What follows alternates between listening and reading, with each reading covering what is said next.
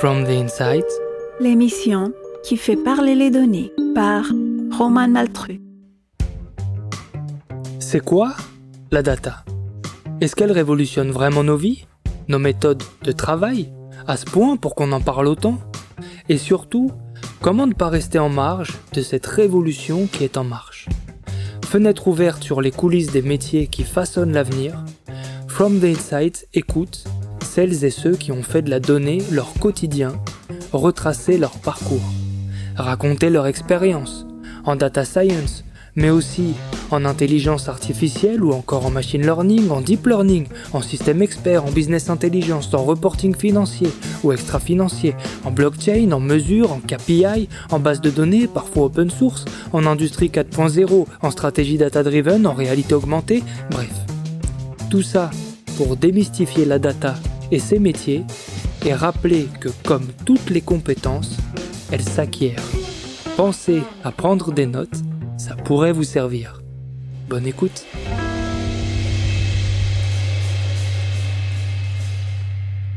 Bonjour à tous, je suis aujourd'hui avec Fabien Aufrechter. Euh, alors Fabien, tu es l'actuel maire de Verneuil-sur-Seine dans les Yvelines. Tu es aussi intervenant CELSA et à Sciences Po Paris mais surtout tu es directeur des activités blockchain du groupe Avas. Alors évidemment, ensemble, on va parler de blockchain, notamment de son application monétaire avec tout ce qui est crypto-monnaie. Euh, on va aussi parler du domaine de la finance, des banques, de la monnaie. Bon, euh, avant de démarrer, je rappelle quand même que l'un des objectifs du podcast, ça reste de vulgariser les domaines qui sont liés aux données donc on tâchera d'être le plus clair possible. Merci Fabien d'avoir accepté mon invitation. Écoute, avant de rentrer dans le vif du sujet, je te demanderai, si tu le veux bien, de, te présenter. Merci Romain. Bah, j'ai, pas grand-chose à rajouter à la petite présentation succincte que tu as fait. Euh, moi, je suis euh, directeur des activités blockchain du groupe Avas. Mhm. Euh, c'est, une nos activités regroupent plusieurs plusieurs choses. D'abord, ce qui est incubation, Mhm. Euh, ensuite, ce qui est euh, investissement et co-investissement, tout ce qui est également stratégie, consulting stratégique, mhm. et puis euh, peut-être moins connu, ce qui est technologique, puisque nous avons presque 800 développeurs dans le groupe, rassemblés au sein de la marque Equino, qui nous permettent de faire un conseil de, de, de, vraiment de bout en bout. Et puis enfin, évidemment, la partie communicationnelle, qui est sans doute la plus évidente lorsque on s'adresse au groupe Avast. Oui, oui, c'est vrai qu'en fait, quand on, en fait, moi, je connaissais évidemment Avas un peu comme tout le monde en tant que que, que bah, groupe de communication. Euh, évidemment, en fait, j'aimerais peut-être qu'on y revienne un peu plus tard, euh, mais avant de parler vraiment euh, de d'Avas et de qu'est-ce que c'est, je me posais la question de qu'est-ce que tu as fait toi comme étude pour en arriver là? Alors moi, j'ai passé un baccalauréat scientifique euh, spécialisé en, mathématiques mhm. avant de rejoindre une prépa littéraire et de suivre un parcours très littéraire en hippocagne, cagne et cube à Saint-Germain-en-Laye. D'accord. Je me suis vraiment spécialisé en histoire-géographie avant de, partir euh, une année en Erasmus mhm. euh, à Dublin. À Dublin, ok. et pendant un an, je me suis spécialisé en sciences politiques, en relations internationales, mmh. en irlandaise, avant de revenir à Paris de rejoindre la Sorbonne euh, durant une année euh, où j'ai également fait un, un, certificat en intelligence économique et management stratégique à HEC. Mhm. Puis après, j'ai beaucoup hésité avant de, de, rejoindre le CELSA, de faire six mois de stage chez Avas mhm. et, euh, et puis de rejoindre directement le, le fameux pôle influence du groupe Avas qui, quand, quand j'étais étudiant, me faisait assez rêver. ah, donc en fait, toi, t'es arrivé chez Avas en tant que stagiaire tout à fait. c'est marrant de se dire que tu arrives comme stagiaire et que tu finis, euh, je sais pas, c'est quoi, dix ans plus tard, peut-être même moins, comme euh, directeur des activités. Oui, moins d'ailleurs. Beaucoup moins, ça fait ça ne fait euh, que, que 6-7 ans, mais euh, c'est pas un parcours qui est très original dans, dans la maison. Ava, c'est un groupe qui donne pas mal sa chance à chacun des, des, consultants et des employés de manière plus globale. Mm-hmm. Moi, j'avoue que j'y suis rentré euh, après le CELSA. J'avais j'avais envoyé euh, euh qu'un seul CV euh, à une seule entreprise où j'avais vraiment envie d'aller, et c'était vraiment celle-ci. J'avais entendu parler notamment pour pour ces coups de de, de com qu'elle avait pu monter sur sur tout ce qui était à l'époque la, la défense des radars de, vitesse, etc. Mhm. J'avais trouvé à la fois très créatif et en même temps très très stratège. Mhm. Et c'était cette alliance de la stratégie et du créatif qui m'avait vraiment intéressé. Donc c'est pour ça, c'était vraiment là où je voulais aller et c'est là où je suis arrivé. C'était c'était une campagne pour défendre la, mise en application des radars, c'est ça? À l'époque, c'était euh, sous Nicolas Sarkozy lorsque euh, Claude Guéant avait cherché à interdire les radars de vitesse mhm. euh, et que l'agence accompagnait Coyote. Euh, c'était la première fois où j'ai entendu parler du groupe Avas lorsque j'ai découvert cette campagne. Et puis plus globalement après, j'ai découvert d'autres campagnes quand je me suis intéressé.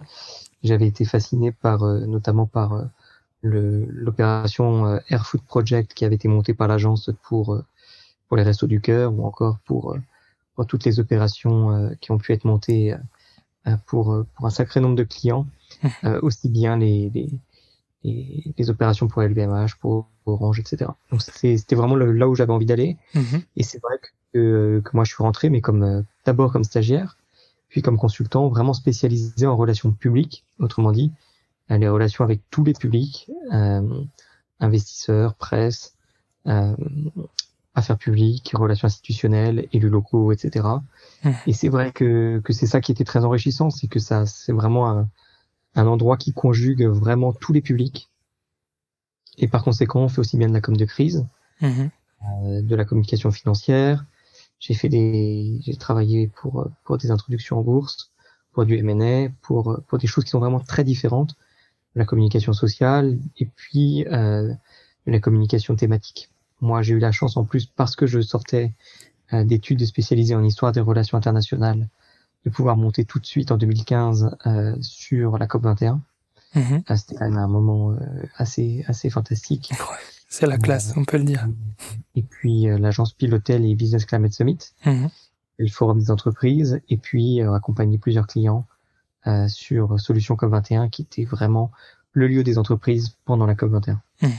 Donc euh, voilà. Et, ça, c'était quand tu étais euh, donc juste après ton stage, tu es devenu consultant au pôle influence, c'est ça? Tout à fait. D'accord. Mais alors du coup, comment est-ce que on passe de, du pôle influence à, à la blockchain? Qu'est-ce qui t'a amené à t'intéresser à la blockchain? Ça a été un petit peu concomitant, c'est-à-dire que la première fois où j'ai entendu parler de la blockchain, ça devait être en 2013. 2013, euh, je revenais tout juste, tout juste euh, euh, d'Irlande. Et puis, je, je, je, fais un dîner avec des, des amis et puis il y a quelqu'un qui, qui, me passe un, un petit livre sur ce qui parle de blockchain. C'est en anglais. En France, on n'en a jamais entendu parler. Mhm. Et, et c'est vraiment là où, où, je découvre pour la première fois ce que c'est que ces technologies. mais d'une certaine manière, je, je n'ai jamais vraiment euh, à ce moment-là investi le sujet à, fond. Autrement dit, j'ai jamais mis un seul euro euh, en crypto-monnaie. Mhm. Et à l'époque, j'ai pas forcément fait grand-chose, si ce n'est très vite euh, d'accompagner des copains qui avaient monté l'association étudiante Blockchain France à l'ESCP. Mhm. moi, c'était en 2013, j'avais monté l'association Débattre en Sorbonne. Il y avait des, des, réunions de toutes les associations étudiantes parisiennes. C'est là où je les ai rencontrés. C'est comme ça que ça s'est fait, un peu petit à petit. Et puis, euh, et puis je leur ai filé des coups de main puisque moi j'étais en com. Eux, ils étaient plutôt euh, profil école de commerce, donc ils avaient des besoins. Mhm. Et puis, petit à petit, c'est c'est comme ça que, que, que j'ai mis un petit pied en, en étant obligé de d'y aller un petit peu plus loin euh, et de mieux comprendre ces technologies à un moment où honnêtement personne n'en parlait. Ouais. en 2013, euh, honnêtement en France, personne n'y comprend rien. Euh, et puis, c'est, on est vraiment, on est vraiment vu comme des uluberlus. Mhm. Et pour autant, euh, pour autant, ça m'est toujours resté un, peu dans la tête puisque moi j'ai, eu la chance d'accompagner pas mal de startups à peu près à partir du même moment. Et j'étais intéressé par tous les sujets innovation. Euh, ce qui fait que quand, beaucoup plus tard, euh, en 2017-2018, Blockchain France, et, qui était devenu Blockchain Partner, un cabinet de conseil en technologie blockchain, euh, est venu me chercher en disant bah il y a des opportunités d'aller faire de la communication pour des opérations d'entreprises ayant euh, besoin d'utiliser ces technologies et donc euh, de, de, méthodes et de techniques de communication différentes. Mhm. J'ai tout de suite saisi la perche et puis et puis c'est comme ça que petit à petit parce qu'il y avait des demandes, parce qu'il y avait des besoins, on a structuré les activités blockchain du groupe Avas. Mais, mais quand tu dis un besoin de communication et que, et que tu l'associes à la blockchain, est-ce que tu veux dire qu'en fait, euh, parce que tu vois, la blockchain, on l'associe surtout au Bitcoin, c'est un peu d'ailleurs ce qui l'a fait connaître et aux crypto-monnaies. Et quand tu parles de communication, est-ce que tu veux dire que la blockchain, c'est une technologie qui peut aussi servir pour la communication, pour la communication en tant que telle? Alors oui, oui, mais c'est pas par là que que je suis en tout cas arrivé euh, sur le sujet euh, en 2017-2018. Il se c'est la vague qui est vite redescendue mhm. de ce qu'on appelait les, les ICO, les Initial Coin Offering. Ouais. Ces opérations de levée de fonds en crypto-monnaie qui, d'une certaine manière, ressemblent beaucoup à du crowdfunding, mhm. si ce n'est que pour fonctionner, elles ont besoin d'être absolument mondiales sur des timings très courts. Mhm. Et à l'époque, elles impliquent d'avoir la possibilité de faire des relations presse, des réseaux sociaux et des roadshows événementiels euh, dans 6 à 7 pays mhm. sur des timings de 3 mois. Ah oui, je vois, d'accord. Pour, euh, pour organiser ça, il faut une sacrée force de frappe euh, à l'international. Et c'est comme ça que moi je suis arrivé sur euh, sur les sujets blockchain. C'est d'abord parce que euh, il y avait ce besoin-là. D'accord. Il se trouve que petit à petit, dans la foulée, on a eu parce qu'on avait monté des, un petit peu structuré les choses et que euh, on s'était spécialisé sur ces technologies, on a eu d'autres types d'entreprises qui étaient déjà clientes, comme Orange, comme Carrefour, qui sont venus taper à la porte pour des besoins qui étaient différents. Mhm. Mais initialement, moi, c'est vrai que c'est vraiment par le biais de ces levées de fonds que je suis arrivé euh, à structurer les activités blockchain du groupe Avas. Mmh. Quand tu parles de, parce que là, on en parle depuis tout à l'heure la blockchain, mais est-ce qu'on pourrait euh, rappeler qu'est-ce que c'est que la blockchain finalement? Moi, ce que j'aime bien dire quand on me demande ce que c'est la blockchain, c'est partir plutôt sur euh, sur une image. Mmh. J'aime bien utiliser la l'image du livre, ou plus exactement du cahier de brouillon. Tout le monde sait ce que c'est un cahier de brouillon. Mhm. C'est un truc euh, qui est composé, euh, c'est un amas de pages qui sont reliées et, euh, et, sur lesquelles on écrit avec un stylo.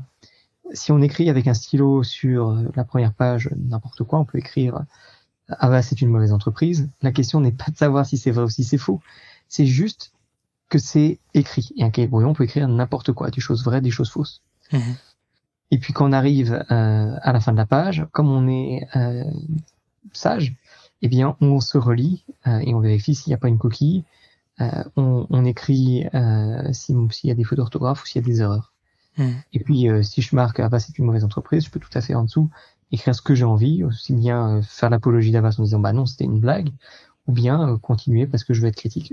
Le principe d'un quête brouillon, c'est que c'est une page vierge sur laquelle je peux écrire ce que je veux et quand j'ai terminé ma page, je tourne la page et je continue à écrire. Hmm. Ah, d'une certaine manière, mon cahier de brouillon, c'est la blockchain.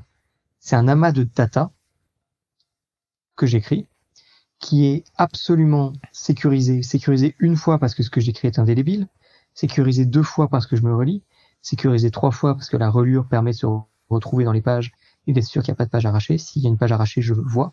Mhm. Euh, et puis transparent parce que tout le monde peut accéder à ce qui est de brouillon.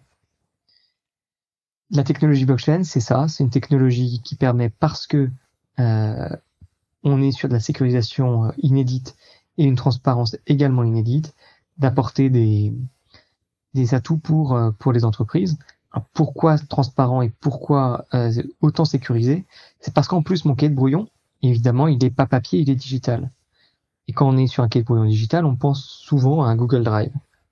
Et d'une certaine manière, c'est ça, à ceci près que, au lieu de mettre mon cahier de brouillon chez Google, ou chez OVH, on voit bien que c'est pas une bonne idée euh, de tout mettre euh, sur un seul serveur physique, c'est ça peut brûler. Bah, c'est le cas sur n'importe quel euh, opérateur, OVH, Google, Amazon, etc.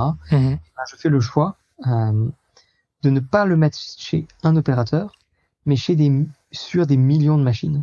Mmh. Mon cahier est encore plus décentralisé, encore plus transparent, parce qu'en plus il est décentralisé. Et c'est ça la force de la technologie blockchain, c'est transparence, sécurisation et décentralisation. Et ça, c'est quelque chose qui est inédit. Ça implique tas de questions informatiques, mais aussi des tas de questions de gouvernance, gouvernance de la donnée, gouvernance euh, et propriété de, de, de, ce que je, je, mets sur la blockchain. Et ça, c'est quelque chose qui est fantastique. Mhm. Oui, en fait, c'est un peu comme si, euh, si je reprends l'exemple du brouillon, il y avait une copie euh, de ton brouillon dans, dans, dans, dans plein de serveurs à travers le monde. Et au moment où tu veux le consulter, euh, eh bien en fait on s'assure que c'est que la copie elle est bien conforme à toutes les autres. C'est ça. Exactement.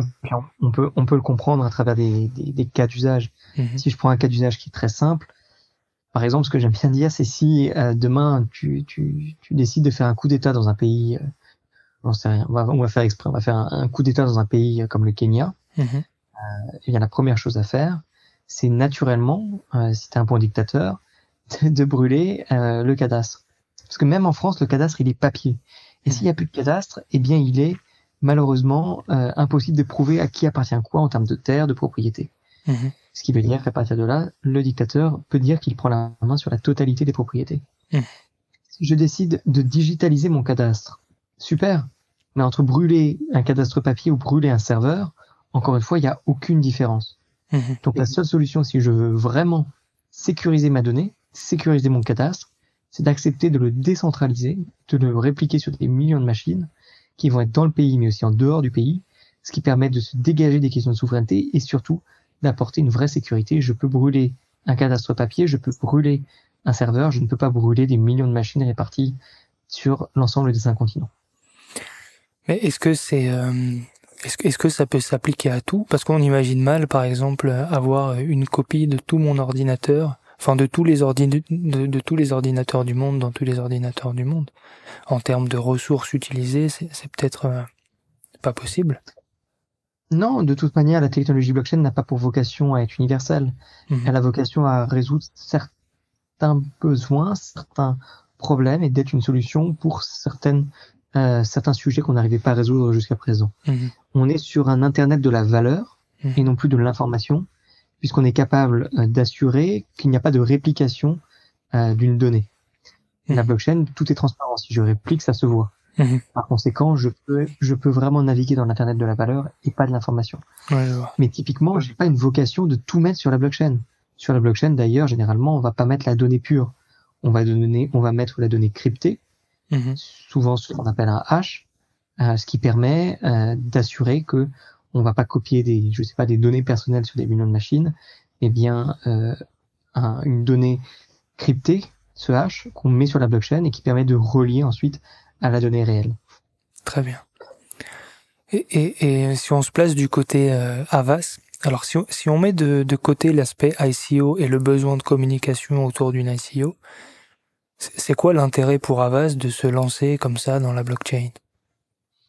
L'intérêt, il était, il était pas évident. Hein, c'était pas un intérêt en tant que tel. C'était en fait une solution nécessaire pour résoudre des besoins de nos clients.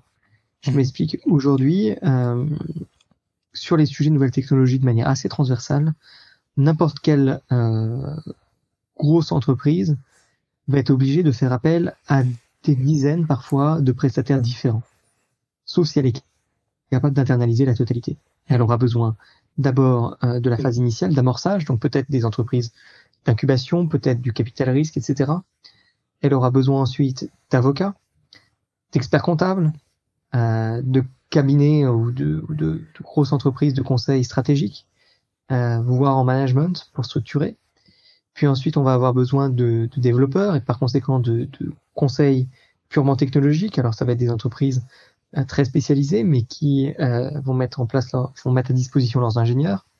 Puis ensuite, on, a besoin euh, de faire le marketing, on a besoin de faire la communication pour vendre le produit.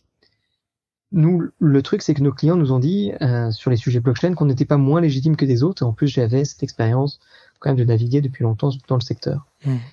Par conséquent, ce qu'on a mis à disposition de nos clients, c'est vraiment la possibilité très simplement la possibilité pour nos clients d'avoir la totalité de la chaîne clé en main.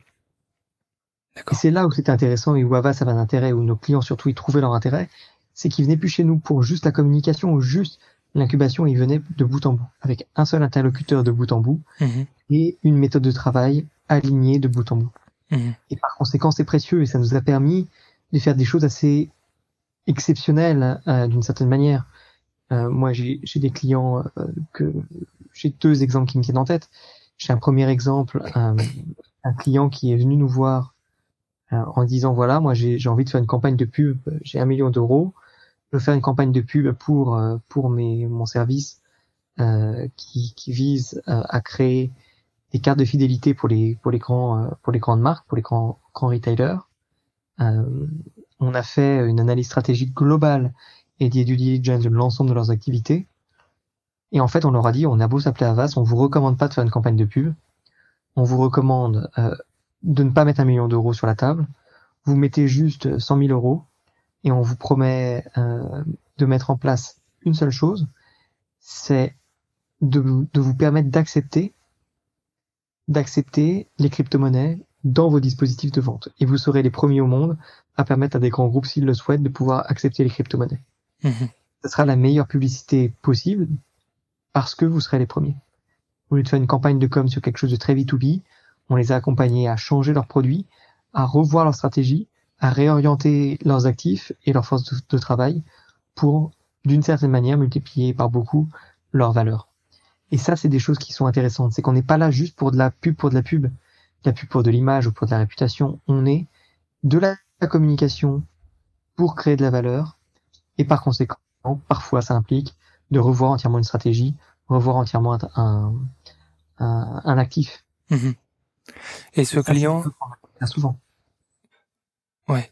Ce, ce, client était venu voir Avas pour une campagne de com ou il était venu voir Avas Blockchain la filiale euh, dédiée à la blockchain. Pour il était venu voir Avas pour une campagne de pub. Ouais. Il est ressorti avec Avas Blockchain euh, et, euh, et, une campagne qui a été beaucoup plus phénoménale puisque hmm. Euh, on lui a fait accepter les crypto-monnaies. D'accord. Mais comment ça se passe du coup concrètement pour un client qui qui qui, qui vient voir Avas Blockchain pour un projet blockchain? Est-ce que tu aurais des, des, des, des, des cas d'usage concrets de la blockchain par exemple à nous communiquer ou? Moi, ce que je dis toujours, c'est que je suis généralement contre la blockchain pour la blockchain. Mhm. Il y a eu une période où on mettait de la blockchain pour créer de la valeur parce qu'il suffisait de dire que c'était blockchain et ça permettait de vendre. C'est vrai. faire Carrefour à un moment. Mhm. Euh, Carrefour a fait ça pour, la transparence de sa supply chain en disant à partir du moment où c'est blockchain, ça, ça te rend, ça te donne la confiance et par conséquent, je vends mieux. Les gens ont plus confiance. Mhm. La technologie blockchain, c'est en effet une technologie de la confiance, mais c'est pas le buzzword qui compte. Ça n'a aucun intérêt de capitaliser sur un buzzword. Que ce buzzword soit blockchain, intelligence artificielle ou machine learning, ça m'intéresse pas. Ce qui m'intéresse, c'est d'essayer de voir quel est l'intérêt d'une technologie de pointe, blockchain ou pas blockchain d'ailleurs, mhm. euh, qui permet ensuite euh, de développer de développer la solution et de permettre de renforcer le produit. Donc après, ça dépend exactement le secteur, ça dépend de l'entreprise, ça dépend de la taille, ça dépend de ses ressources. Euh, on a eu des choses extrêmement différentes. Mais la technologie blockchain peut être une solution à certains problèmes. Lorsqu'il s'agit d'améliorer les questions de transparence, d'améliorer la sécurisation, par définition, la technologie blockchain peut être la solution. Et, ça permet de faire beaucoup de choses déjà, de faire tout ce qui est certification, tout ce qui est protection de la donnée, tout ce qui est transparence, et puis ensuite, évidemment, tout ce qui est valeur. Et à travers la notion de valeur, on a exactement euh, celle que tu disais généralement en tête, c'est celle de Bitcoin. Mais au-delà des crypto-monnaies, on a tout ce qui est token économie et ce monde nouveau qui permet d'une certaine manière de digitaliser la valeur. Et ça, pour presque toutes les entreprises, il y a des intérêts. Mhm. Quand tu parles de token, c'est euh, c'est en fait le, le, comme comme la clé unique qui va permettre de, de s'assurer, euh, comme, comme on le disait tout à l'heure, que le brouillon qui est hébergé sur les autres euh, plateformes correspond bien à celui que j'ai. On, est bien d'accord? Ça peut. Après, ça, ça dépend exactement ce qu'on ce qu'on veut structurer. Un token, d'une certaine manière, euh, dans mon cahier de brouillon, il naît en termes de compensation. Je m'explique. Mhm. Lorsque je tourne les pages d'un cahier de brouillon, je les tourne à la main. Et ma main, c'est de l'énergie. Cette énergie, c'est en vrai celle de l'ordinateur qui tourne et qui valide les blocs, les pages mmh. du brouillon. Et le problème, c'est que à quoi bon faire tourner des ordinateurs si je n'ai pas de compensation, si j'ai pas une rétribution? Et c'est là où on a créé un système euh, et où on a dit à chaque cahier de brouillon, on va émettre une valeur digitale qui a de la valeur seulement parce qu'on lui en confère une. Mmh. À chaque fois que je tournerai que la machine tournera une page, ce qu'on appelle miner, miner, miner un bloc euh, dans le jargon, eh bien on, va créer un, une crypto-monnaie ou un token qui portera le nom qu'on veut. Ça peut être le, je sais pas, le Avascoin, le, le euh, Maltrud Coin, le ce que tu veux. Mhm. Euh, le Maltrud Coin, c'est pas mal. J'aime bien. Voilà. Euh, à, à, quoi à quoi servira ce jeton? Eh bien ça, on, on, on, peut choisir. Ça peut être un, un, jeton qui va permettre de s'échanger sur un marché euh, et donc de spéculer. Mhm. C'est souvent le cas. Ça peut être aussi un, un jeton qui n'a qui a une valeur fixe. Ça peut aussi être le cas, ce qu'on appelle les stablecoins. Ça peut être un jeton euh, qui est une part d'une entreprise partage de ton qui est une, une part de quelque chose. Euh, ça, c'est complètement programmable et d'ailleurs, c'est l'intérêt du jeton, c'est d'être complètement programmable. Mhm. En fait, il y a plein de déclinaisons possibles. Euh, ce Exactement, à l'infini. À l'infini, d'accord. Absolument, et c'est pour ça que The Economist, cette semaine, euh, faisait sa une sur les GovCoins, mhm. euh, parce que derrière la notion de, de, de token, de jeton, euh, le mot token veut dire jeton en français, euh, il est plus ou moins synonyme de coin, à ceci près que souvent, derrière le mot coin, on va mettre la notion de monnaie, mhm. alors que le jeton n'est pas forcément une monnaie. C'est un jeton de caddie, c'est un jeton de ce qu'on veut. Mhm. D'une certaine manière, le, le jeton, derrière lui, c'est vraiment la notion de gouvernance qui se, qui se, qui se pose. Euh, et c'est pour ça qu'on parle de plus en plus de GovCoin, pour reprendre le mot du The Economist, mhm. parce que vraiment, on est vraiment au cœur de la question de la stratégie de la gouvernance du digital. Hmm. Mais, quand tu dis ça, j'ai quand même du mal à imaginer euh, qu'il y ait vraiment, que ce soit vraiment illimité. Tu vois, on parlait par exemple récemment, j'ai lu un article qui, qui, qui d'une entreprise, une start-up, euh, Ariani de mémoire, qui cherchait en fait à euh, tokeniser les objets de luxe à travers la blockchain j'ai du mal à concevoir comment est-ce que c'est possible. C'est assez simple, que ce soit sur des objets de luxe, que ce soit sur des, des œuvres d'art, que ce soit sur n'importe quel bien physique. Aujourd'hui, le problème, c'est qu'on n'est plus capable de tracer la propriété. Hmm. Alors, si je prends l'exemple d'un objet de luxe ou d'un tableau, euh, un tableau, il a, il, il est quand même euh, important de, il n'existe pas en tant que tel. C'est-à-dire qu'en plus du tableau, ou, ou de l'œuvre de, ou, de quelque chose qui, qui, est très cher, généralement j'ai un certificat de propriété. Mhm. Et ce certificat, il est papier, donc il est fragile. Il peut être faussé. Il, y a, beaucoup de faussaires. Mhm. C'est là où le jeton permet d'avoir une meilleure traçabilité, une meilleure sécurisation de son identité. Mhm. Le jeton, c'est une identité digitale de, de l'œuvre ou du bien, euh, et par conséquent, il y a une infinité de biens, il y a une infinité de possibilités pour le jeton. Après, le jeton, en général, il y a plusieurs catégories de jetons. Il y a ce qu'on appelle les utilities, le jeton qui donne accès à un service. C'est vraiment l'exemple de le jeton qui sert à récupérer un, un caddie au supermarché, c'est un utility. Le jeton qui va être un, un security, autrement dit, c'est une part d'un actif financier, quel qu'il soit. Ça peut être un equity, autrement dit, un jeton qui est une part d'action d'une entreprise. Ça peut être aussi tout simplement une crypto-monnaie, autrement dit, une vraie monnaie euh, qui n'a pas, qui donne pas d'accès, qui donne pas, euh, qui représente rien d'autre qu'une valeur qu'on émet et qui a une valeur parce qu'on dit qu'elle en a une. Mhm. Et derrière se posent toutes les questions de souveraineté, toutes les questions d'identité, toutes les questions de communauté qui vont être les utilisateurs, etc. Mhm. Il y a aussi une question qui revient souvent avec euh, avec la blockchain, c'est la notion, t'en parlais tout à l'heure en fait, d'énergie dans le sens où, euh, bah voilà, pour euh, pour décrypter, pour utiliser un token, mon énergie va consommer une certaine un certain volume de ressources, en électricité notamment. Et en fait, il y, a cette critique qui est faite à, à la blockchain d'une manière générale, c'est que c'est très énergivore.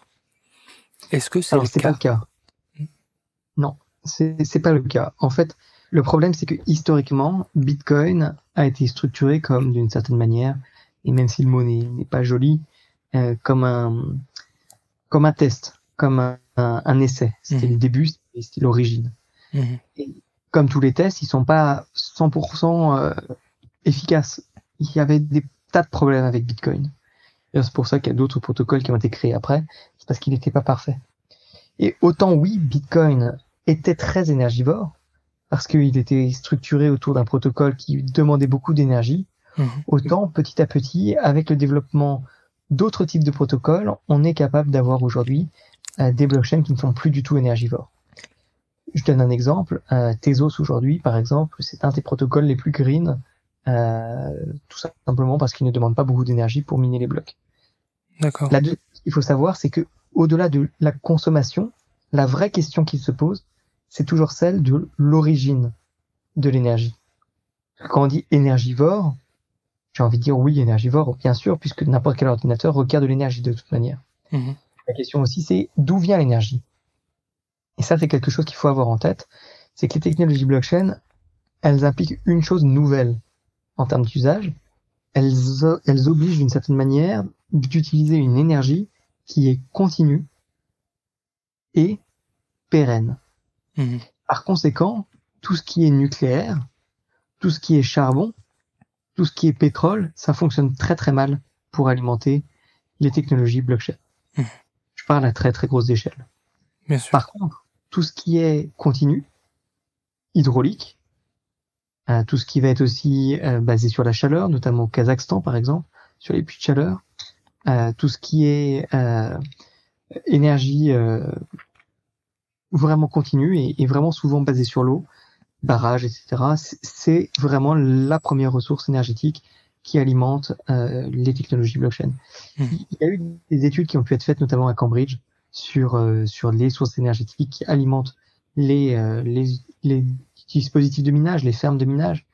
et souvent on se rend compte que la géographie des fermes de minage montre bien euh, que ce sont ces énergies qui sont priorisées.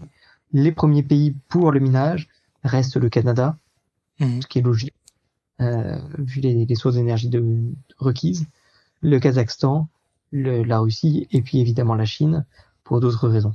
Mhm. Tu disais que le, le, que le Bitcoin était énergivore. Est-ce que tu, tu sous-entends qu'il ne l'est plus?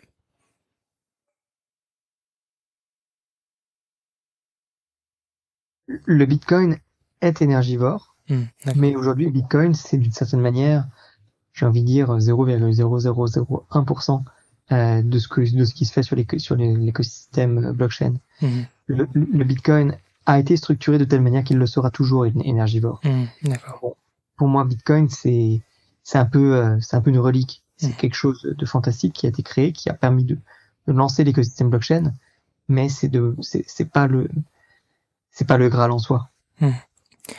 Ouais, c'est marrant que tu dis ça parce que le, Bitcoin, c'est quand même, euh, enfin, il s'envole régulièrement et il s'est encore envolé récemment. Quel, regard est-ce que tu portes euh, sur ça? Bah, La volatilité des cours euh, de toutes les technologies, enfin de toutes les crypto-monnaies qui sont volatiles, s'explique pour plusieurs raisons. Moi, j'ai jamais été intéressé par l'aspect spéculation ou, ou vol des cours, etc. Mais, mais d'une certaine manière, euh, si on mettait en comparatif les cours du Bitcoin et le cours du dollar, bien entendu, euh, le cours du Bitcoin s'étale sur des périodes qui sont beaucoup plus courtes et va beaucoup plus vite mmh. parce qu'on est digital.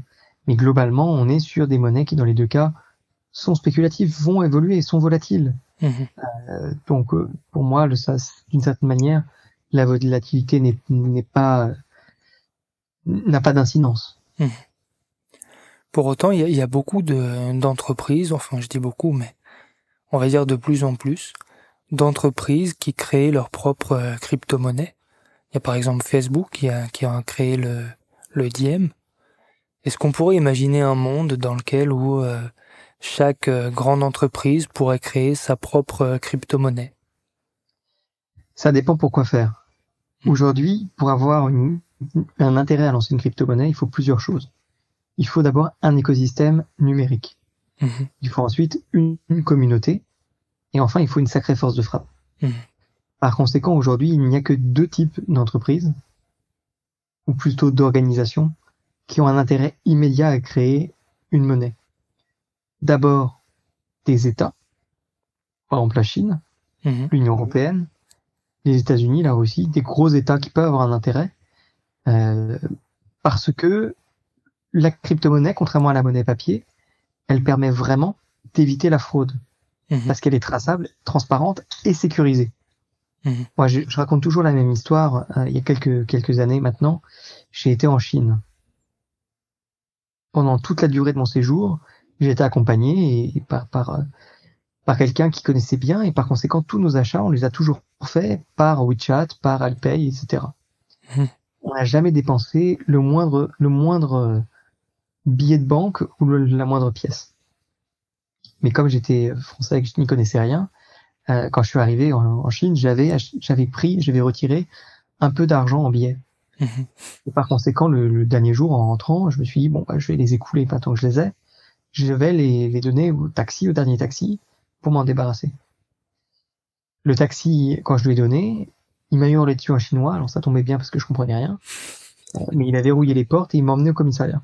Ah oui, à ce point-là. Ok. Au commissariat et entouré par dix policiers chinois qui, euh, qui, qui, étaient en train de m'engueuler, mais je comprenais rien. Jusqu'à ce que euh, quelques minutes plus tard, on ait euh, on est quelqu'un qui enfin parle anglais et qui me dise, mais votre votre billet c'est c'est du faux argent. Et je leur ai dit mais attendez c'est du faux argent, moi je l'ai retiré au, au distributeur de l'aéroport quoi. Mm-hmm. Et ils m'ont dit oui oui mais fake money fake money c'est pas du vrai argent, vous vous êtes fait avoir. Et en fait, j'ai appris que c'était pas inhabituel d'avoir des questions de fausse monnaie. En France, en Europe, on, a un petit peu oublié ça parce que le, le billet euro est très sécurisé. Mhm. Mais globalement, euh, on a oublié que les francs, il y avait des faux billets. Et d'ailleurs, même les euros. Ouais, c'est vrai. En Chine, c'est des choses qui existent encore plus. Alors, la capacité pour l'État d'éviter la fausse monnaie, de pouvoir tracer les échanges, de pouvoir même, pourquoi pas, programmer la monnaie, c'est forcément quelque chose d'intéressant. Alors ça peut avoir des effets liberticides. On peut tout à fait imaginer, par exemple, que je ne peux pas dépenser mon argent sur n'importe quel type, de produit. Ça peut être liberticide parce que ça veut dire que s'il n'y a plus de billets, bah, je peux plus payer, je peux plus payer euh, certains produits. Mmh. Ça peut être des choses euh, entre guillemets positives, hein, de la drogue, des armes, ce que vous voulez.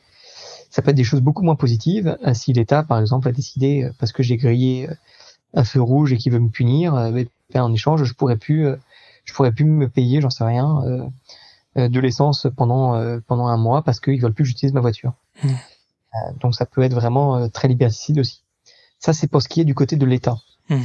Deuxième type d'organisme qui peut avoir intérêt à créer ces, ces, ces crypto-monnaies, ces monnaies digitales, euh, eh bien ça peut être en effet les énormes conglomérats. Facebook en est un, mmh. Amazon en est un. On peut imaginer d'autres entreprises comme Orange par exemple en France, euh, ou comme d'autres grands groupes. Pourquoi? Parce que ces grandes entreprises, elles ont des écosystèmes. Et donc, ça peut avoir un intérêt. Facebook, c'est très facile. Je peux tout à fait imaginer demain avoir un porte-monnaie numérique intégré à Messenger. Donc, de toute façon, il a déjà toute mon identité. J'ai juste besoin de scanner ma carte d'identité, de pouvoir mettre mon, argent, un peu comme un Revolut, mhm. euh, ou comme un Conto. Et derrière, euh, eh bien, j'ai de la valeur que je ne vais pas garder en euros et que je vais garder en diem euh, pour plusieurs raisons. Déjà comme ça, je ne dépends pas euh, d'un pays et on sait qu'en France, on a de la chance d'avoir une monnaie qui est à peu près stable. Mhm. Et si on va en Colombie, on a pu voir que c'était pas le cas. Si on va au Venezuela, encore moins. Donc il y a des pays qui ont intérêt à passer sur une devise qui n'est pas nationale. Mhm. Et puis en plus, euh, eh bien si je si je sais pas, je j'imagine que quand je paye euh, dans cette devise, j'ai peut-être des points de réduction euh, associés. Alors je suis encore plus poussé euh, à le faire. Et hmm. par conséquent, je peux avoir des intérêts très très forts, surtout dans des pays où on a des difficultés à avoir euh, de la sécurité sur la monnaie. Je pense à des pays d'Afrique ou, d'Amérique du Sud, euh, où on a des questions vraiment fortes autour de la monnaie. Hmm. Moi, je me souviens d'un d'avoir échangé avec l'ambassadeur de d'Équateur. Il me disait, vous savez, en Équateur, la monnaie nationale, bah, il y en a pas, c'est le dollar, le dollar américain. Parce que parce qu'on n'a plus de monnaie nationale. Mmh. La question de la souveraineté, elle est vraiment intégrée à toutes les questions de tokens et de crypto. Et ça, c'est important. La souveraineté, c'est pas que la souveraineté nationale, c'est aussi la souveraineté, l'identité de l'entreprise. Et ça permet de repenser la valeur, de repenser la notion de communauté et de repenser derrière, souvent, la stratégie globale des organisations. Et à ce moment-là, si, on imagine que donc, euh, comme tu le dis, chaque euh, pays ou chaque euh, organisation de pays, parce que l'Europe a récemment lancé sa, sa propre crypto, quelle correspondance est-ce qu'il y aurait entre les monnaies? Est-ce qu'il y en aurait toujours une? Ah, ça va rien changer. Ça, pour le coup, euh, la correspondance restera la même entre le dollar et l'euro, mhm. euh, comme elle est, comme elle sera demain avec le, crypto-dollar et le crypto-euro, le cas échéant. Mhm. Euh, après, ça dépend comment on structure cette monnaie. Typiquement, l'Europe travaille sur une crypto-monnaie européenne et qui n'a pas vocation à s'adresser au grand public, contrairement à la crypto-monnaie chinoise. Mhm. Elle a vocation à simplement favoriser les échanges interbancaires entre les banques centrales et entre les banques centrales et les banques de retail ça dépend vraiment. La crypto-monnaie en tant que telle, c'est vraiment juste de la monnaie programmable. On peut avoir des milliers de choses qui sont euh, imaginables. On peut imaginer des monnaies locales, on peut imaginer des monnaies thématiques, on peut imaginer des monnaies qui permettent d'accéder à des services, d'accéder à des parts d'entreprise, à, plein, plein, plein, plein de choses. Ça peut favoriser la création de bourses euh, 100% digitales et donc décorréler le timing des banques traditionnelles euh, pour de l'échange. Ça peut permettre de faire beaucoup de choses, mais la question c'est vraiment pour chaque entreprise un intérêt différent ou même parfois pas d'intérêt. Mhm. On a même vu d'ailleurs des pays euh, comme la Suisse qui se lancent à fond dans les dans les dans les crypto-monnaies. À Zouk par exemple, on peut payer ses impôts en Bitcoin. Donc je me demandais un peu si euh, si ça te plairait qu'on puisse un jour payer ses impôts euh, en Bitcoin ou en ou en Verneuil-Con à Verneuil-sur-Seine. malheureusement malheureusement ou heureusement, je sais pas d'ailleurs. sans doute heureusement, euh, contrairement à la Suisse, nous sommes un État qui est centralisé et par conséquent, on ne paye pas ses impôts euh, par euh, département ou pas comme on, comme on le paye par canton en Suisse. Mhm. Ça évite d'une certaine manière d'avoir un dumping fiscal sur les territoires. Mhm. Par conséquent, la, la question c'est plutôt quand est-ce qu'en France on pourra payer ses impôts en crypto-monnaie? Et j'ai envie de dire aujourd'hui, il n'y a aucun intérêt, aucun intérêt à payer ses impôts en crypto-monnaie. par contre, il y aura un intérêt demain si on a des, des monnaies nationales ou des monnaies stables qui seront plus volatiles, mhm. euh, qui sont sur des infrastructures digitales. Si demain je peux payer mes impôts euh, en, en diem, alors je peux avoir un intérêt mhm. euh, parce que je vais pouvoir ainsi peut-être plus souple, avoir une meilleure traçabilité, etc. Bon, je suis pas sûr que ce soit souhaitable et je crains, ou plutôt je suis, je suis à peu près persuadé que la, la, France et l'Europe empêcheront ce type d'application, puisque derrière c'est comme la, la, notion de souveraineté, la monnaie c'est l'outil de la souveraineté des États. Mhm. Donc c'est quelque chose de très très très important. Derrière, les risques sont immenses en termes de blanchiment, en termes euh, de traçabilité, de tracking, euh, et par conséquent, il y a vraiment des questions très très importantes à se poser. Mhm. J'aimerais, Fabien, si tu le veux bien, qu'on revienne un peu sur, euh, sur Avas. Tu parlais tout à l'heure que vous aviez un pôle d'incubation. En quoi, en quoi est-ce que ça consiste? Aujourd'hui, euh, nous avons euh, au sein d'Avas un incubateur qui est à Station F, euh, qui nous permet d'accompagner des entreprises, des startups qui vont avoir un intérêt pour le groupe. On peut avoir des choses très différentes, hein, ça va être vraiment axé en tout cas sur nos métiers, donc entertainment et médias, mmh. publicité et communication. et puis au sein du groupe Vivendi, qui est la maison mère d'Avas, nous avons d'autres incubateurs, notamment Abbey Studio à Londres et celui d'Universal, Capital 360 euh, à Los Angeles. Hmm. On a une bonne connaissance de, de ces écosystèmes et nous, une grosse partie de notre métier passe aussi sur le parti incubation d'accompagner les entreprises à grandir. D'accord. Et quand un client vient vous voir, je pense par exemple à Orange, qui est pour, enfin, vous avez travaillé pour eux euh, chez Avast Blockchain. Comment, comment est-ce que ça se passe concrètement? Est-ce qu'il y a des compétences euh, techniques qui sont exigées? Tu parlais tout à l'heure au, début de l'interview que bah, vous accompagnez les clients sur les parties euh, techniques parce que vous aviez 800 développeurs. Euh, vous parliez, tu parlais aussi de des, notions juridiques, etc. Mais comment ça se passe concrètement? Bien, ça va dépendre les besoins du client. Euh, sur un, un, gros groupe, il a généralement déjà beaucoup de prestataires. Mhm. Euh, sur des sur des entreprises plus petites, on va être capable de faire du bout en bout. Euh, la seule chose qu'on ne fait pas, c'est tout ce qui est expertise comptable et avocat, euh, juriste. D'accord. Pour le reste, on est capable d'accompagner de bout en bout pour de vrai, euh, ce qui nous permet de pouvoir vraiment répondre à tous les besoins qu'on va pouvoir rencontrer sur le chemin. Mhm. De toute manière, au début, quelle que soit l'entreprise, on va on va faire ce qu'on appelle des due diligence d'une certaine manière un screening, un audit mmh. de la totalité des besoins, de l'intérêt, de la valeur, euh, puisqu'on reçoit beaucoup de demandes de, clients euh, et on en retoque beaucoup, on refuse beaucoup de clients en leur disant désolé, mais la blockchain n'est pas la solution dont vous avez besoin. Mmh. Nous, on s'en fiche de dire que c'est pas la solution dont ils ont besoin parce que de toute manière, on est 100% agnostique technologiquement parlant. On vend pas de la blockchain pour de la blockchain. S'ils ont besoin d'une autre technologie, on sait le faire aussi.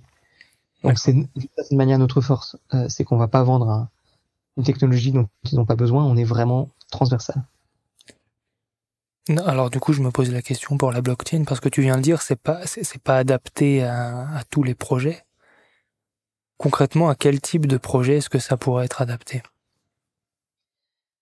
Ça va dépendre. Euh, nous, on accompagne généralement plusieurs types d'entreprises. on accompagne des grands groupes mmh. Qui vont vouloir développer des produits ou des, des choses euh, très spécialisées. On accompagne des États euh, dans la réalisation euh, de leur politique euh, sur les sujets blockchain et crypto-monnaie. On accompagne des startups euh, qui veulent créer un produit afin de résoudre des problèmes et pouvoir soit se revendre, soit développer leurs activités. On accompagne enfin tout ce qui est d'une certaine manière ONG et associations, mhm. puisqu'on a beaucoup de, d'associations et d'ONG qui viennent nous voir. Mhm. Euh, la plus la plus euh, connue d'entre elles qu'on a accompagnée, c'était l'UNICEF pour les levées de fonds crypto-monnaie euh, pour les enfants en Syrie. D'accord. et puis enfin, on a tout ce qui est acteurs très spécialisés de l'écosystème blockchain, pool de minage, exchange, protocole, etc. D'accord. Si, si, je me focus par exemple sur l'UNICEF, qu'est-ce que vous avez fait pour eux? L'UNICEF cherchait à faire euh, une levée de fonds un peu d'un nouveau genre et on les a accompagnés avec BETC pour structurer une levée de fonds par le minage. On a proposé à n'importe qui de pouvoir télécharger un petit logiciel et pendant que des joueurs de jeux vidéo jouaient, on leur disait de laisser tourner ce petit logiciel mmh. qui capitalisait sur la force et la mémoire de leur carte graphique pour miner des blocs sur Ethereum et par conséquent d'une certaine manière lever un peu d'argent qui était reversé directement à l'UNICEF. Il y a plein de dispositifs comme ça qui sont possibles. La question c'est plutôt euh, quels sont les meilleurs, quels sont les plus euh, les plus simples. Hmm. Oui, effectivement, ça paraît euh, très technique quand tu le dis. Ce qui m'amène à penser qu'une entreprise lambda, elle a, elle a pas forcément d'intérêt à, à, utiliser la blockchain en tant que telle. Ça dépend. C'est pas parce que ça paraît technique que ça l'est vraiment. Hmm. Là, pour le coup, c'était quand même très simple. Il suffisait de télécharger en deux secondes, de cliquer sur un bouton pour faire tourner un petit logiciel qui était invisible. Euh, c'était pas très compliqué. Oui, du point de vue euh, utilisateur, mais, mais du point de vue euh, réalisation concrète de. Ah bah c'est pour ça, c'est pour ça que pour le coup, nous on, on arrive avec la chose de, de clé en main. Mhm. on sait bien que la plupart des entreprises n'ont pas de développeurs blockchain, donc ça, mhm. ça concerne. Mhm. C'est pour ça qu'on a, on a vraiment cette force d'être de bout en bout et d'avoir la partie technologique. Est-ce que tu pourrais nous parler de, de ta plus grande réussite chez Avax Blockchain? Oh, il y en a eu, euh, il y en a eu plusieurs, donc c'est difficile de choisir. euh, pour moi, il y en a, il y en a, il y en a quelques-unes euh, que j'aime bien. Alors, j'ai déjà raconté celle sur euh, sur le client qui est arrivé pour une campagne de pub et qui est ressorti avec mmh. une valorisation bien supérieure. moi, ce que j'ai beaucoup apprécié aussi, c'est travailler pour des clients d'un nouveau genre. C'est-à-dire, par exemple, on avait accompagné une, une start-up euh, qui travaillait à sécuriser, digitaliser et mieux tracer les œuvres d'art. Ça, c'est intéressant parce qu'on est à la croisée d'un monde extrêmement nouveau euh, et d'un monde extrêmement, comment dire, traditionnel, mhm. euh, voire en danger parce qu'il est lui-même structuré autour de tiers de confiance que la technologie pourrait disrupter. Après, on a eu beaucoup d'autres types de clients euh, qu'on a accompagnés et qui, pour moi, sont, des très très beaux succès. Euh, on, est aujourd'hui l'agence euh, de, Nomadic Lab et de la galaxie Tezos autour d'elle. Euh, C'était c'était pas dit quand on a lancé en 2018 nos activités. on a accompagné des clients très différents et, des opérations elles-mêmes très différentes. Je pense à la Paris Blockchain Week lorsqu'elle a été lancée. Je pense également à des clients d'une certaine manière euh, un peu historique de nos activités blockchain, mhm. euh, comme par exemple, j'ai cité Carrefour déjà, j'ai cité Sandblock ou, ou, Talao sur les ICO, mais aussi des choses un petit peu plus originales comme comme ce qu'on a pu monter sur tous les volets pédagogiques pour des pour des clients corporate comme Prisma Media, comme Canal+, etc. on a pu travailler pour des États hein, comme Luxembourg, comme le gouvernement princier de la principauté de Monaco. Euh, on a vraiment eu des choses très très très différentes. Et d'une certaine manière, c'est vraiment ça notre richesse, c'est cette capacité d'accompagner des clients euh, très différents et puis aussi de savoir d'une certaine manière leur dire non, vous n'avez pas besoin de blockchain, ou au contraire, euh, peut-être que vous avez un intérêt à vous emparer des technologies blockchain, même si vous n'y avez pas pensé. C'est ce qui nous a amené à, accompagner des, clients aussi différents que Nomadic Lab, Binance, euh, Innovels, WPO, Leadblock Partner qui est un fonds d'investissement européen, mmh. Spacetime ou, euh, ou VeraOne. Enfin, on a vraiment des dizaines de références qui sont très très très différentes euh, et en même temps très très, très complémentaires. Oui, et, et, pour des usages qui j'imagine sont aussi euh, très différents les uns des autres. Tout à fait. Toi, Fabien, t'es un, es un personnage public. T'es maire d'ailleurs. Tu es engagé aussi euh, dans l'éducation puisque tu es enseignant. Est-ce que tu intègres les thématiques de la blockchain dans tes cours? Alors moi, je donne des cours qui sont très différents. J'ai eu la chance d'enseigner dans différentes écoles des, sur des thèmes vraiment différents. J'ai commencé à enseigner au, au CELSA, vraiment en relations publiques. Mmh. C'était mon école, c'était donc euh, logique de commencer par là. Mais j'ai ensuite très vite donné des cours de relations presse à Sciences Po Lille, puis euh, des cours à Sciences Po Paris sur euh, sur la réputation en anglais euh, et à l'ENA, euh, plutôt axé communication. Hmm. Mais j'ai aussi donné des cours spécifiquement sur la blockchain. J'avais participé à la structuration d'un parcours pour les masters de l'USCP. Et puis, j'ai pu intervenir sur des cours très différents pour les SEC, les DEC et euh, surtout pour euh, une formation qui avait été montée par CoinHouse il y a quelques années euh, pour HEC Polytechnique où j'avais fait vraiment un cours très spécialisé sur la token économie, la token économie mhm. et les questions vraiment économiques, politiques, stratégiques et géopolitiques qui, qui se posent lorsqu'on veut créer de tels outils. ce sont des choses qui sont très très très spécialisées et qu'il faut vraiment maîtriser. Tiens, moi je rebondis là-dessus d'ailleurs sur, sur les questions qu'il faudrait se poser avant de se lancer dans ce type de projet. Quel conseil est-ce que tu donnerais à un entrepreneur qui voilà souhaiterait euh, exploiter les technologies de la blockchain? Par où commencer ou, ou par quelles seraient les questions à se poser justement? Alors la première chose que je vais lui recommander, euh, c'est de venir nous voir. Euh, de la plaisanterie, euh, de pas partir tout seul. Mmh. Euh, la pire erreur qu'il qui pourrait faire, c'est essayer de partir tout seul. Euh, tous nos clients qui, qui ont tenté d'abord de partir tout seul euh, reviennent. Pourquoi? Parce qu'en fait, il y a beaucoup de questions, c'est très complexe. Euh, il faut se poser les questions juridiques, politiques, géopolitiques, stratégiques, économiques, business. Euh, c'est vraiment très très global. C'est d'une certaine manière des questions exacerbées qu'on va se poser lorsqu'on lance un nouveau produit. Mmh. Quelles sont les questions qu'on se pose lorsqu'on veut sortir un produit et qu'on est une startup? Il y en a des dizaines, et ben là c'est pareil, ce qu'en plus c'est beaucoup plus sensible, mmh. car on intègre des logiques politiques et géopolitiques. Comment est-ce que tu continues à apprendre, toi Parce que c'est des technologies qui évoluent très vite.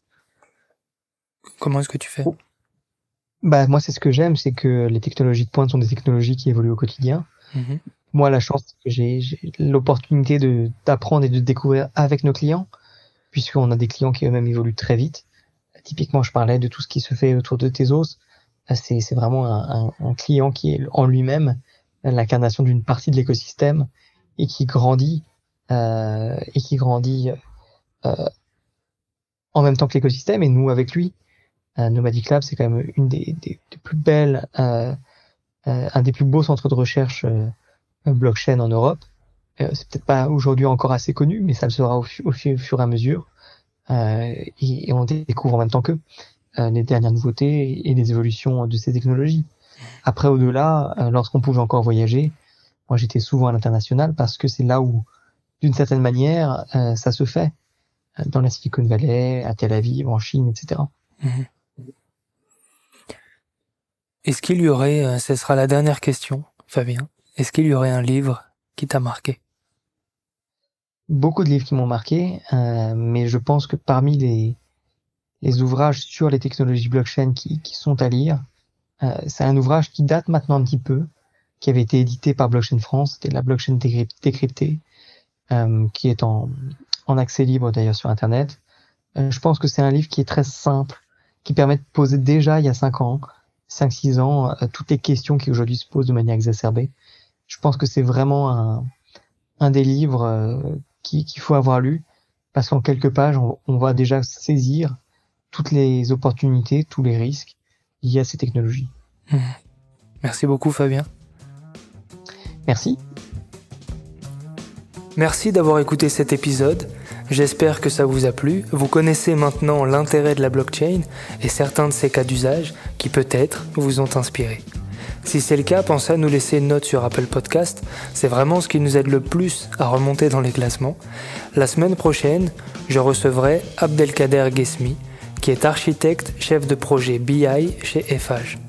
Nous parlerons de la manière dont les équipes et les données sont organisées dans les projets de grande envergure qui impliquent énormément de données. Je ne vous en dis pas plus, on se retrouve dimanche prochain. À bientôt et très bonne semaine. Cette émission a été préparée avec Nicolas Fronto et Raphaël Pazoumian pour le mixage. Retrouvez-nous sur fromtheinside.com.